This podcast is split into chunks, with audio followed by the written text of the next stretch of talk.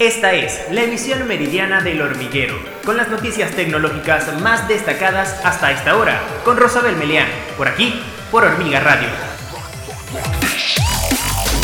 Hola, bienvenidos a una nueva emisión meridiana del hormiguero. Yo soy Rosabel Melián, quien les acompaña como siempre y de inmediato las noticias más destacadas hasta esta hora.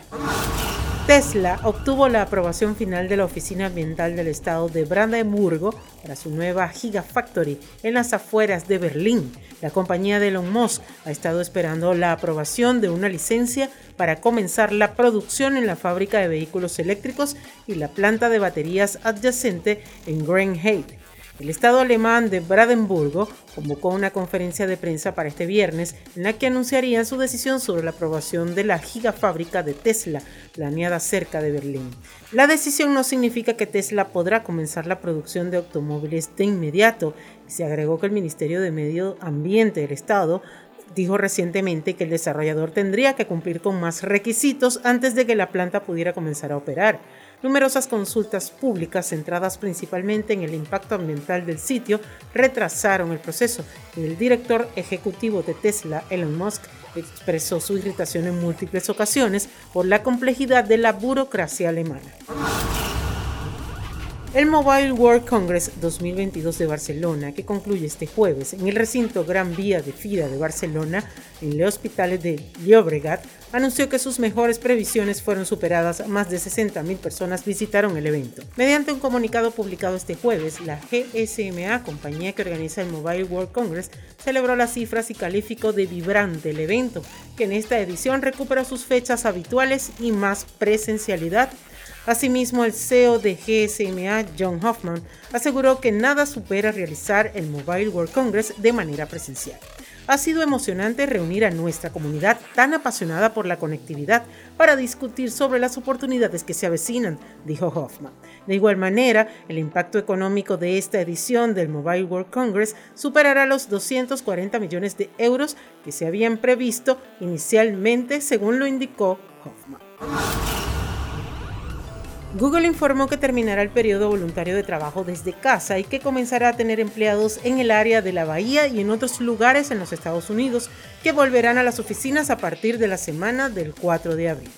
Han sido dos años largos y desafiantes desde que la gran mayoría de nuestra gente comenzó a trabajar desde casa, dijo el vicepresidente de beneficios globales de Google, John Casey.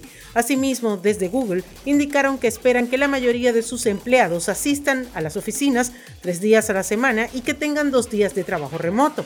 Casey aseguró que aquellos empleados que lo deseen pueden solicitar una extensión de trabajo desde casa si necesitan más tiempo para regresar. La cadena de noticias por cable CNN dijo este miércoles que lanzará un servicio de transmisión de noticias y entretenimiento llamado CNN Plus esta primavera a un precio de suscripción inicial con descuento de 2.99 dólares en el mes. CNN ofrecerá el precio promocional a quienes se registren dentro de las primeras cuatro semanas. Una vez que finalice el acuerdo, el servicio volverá a tener una tarifa mensual de 5.99 dólares. CNN Plus presentará programación de noticias diarias en vivo, series originales, programas de crímenes reales, comida, viajes y otros, dijo CNN.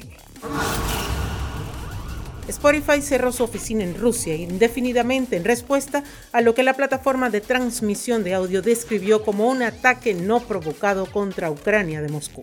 Desde julio de 2021, la legislación rusa, firmada por el presidente Vladimir Putin, ha obligado a las empresas extranjeras de redes sociales con más de 500.000 usuarios diarios a abrir oficinas locales o estar sujetas a restricciones tan severas como prohibiciones totales. Antes de la fecha límite de marzo, solo unas pocas empresas, incluida Spotify, habían cumplido. Desde la invasión rusa de Ucrania la semana pasada que Moscú llama una operación especial, los gobiernos occidentales han instado a las empresas a hacer retroceder a Putin de cualquier manera posible. Spotify dijo que ha revisado miles de piezas de contenido desde el comienzo de la guerra y restringió la visibilidad de los programas que pertenecen y son operados por medios afiliados al Estado ruso. RT dijo a principios de esta semana que las empresas de tecnología que lo eliminaron no mencionaron ningún problema con su cobertura. Spotify dijo que igualaría las donaciones de los empleados 2 a 1 para apoyar los esfuerzos humanitarios locales. Y de esta manera llegamos al final de nuestro resumen informativo, el hormiguero meridiano. La invitación es para que por supuesto nos sigan a través de todas nuestras redes sociales www.hormigatv.com, nuestros videos interactivos con las noticias más resaltantes de la tecnología en Hormiga TV y por supuesto nuestra emisión vespertina con Adolfo Pestana. Chao, chao. Esta fue la emisión meridiana del hormiguero con Rosabel Meleán, por aquí, por Hormiga Radio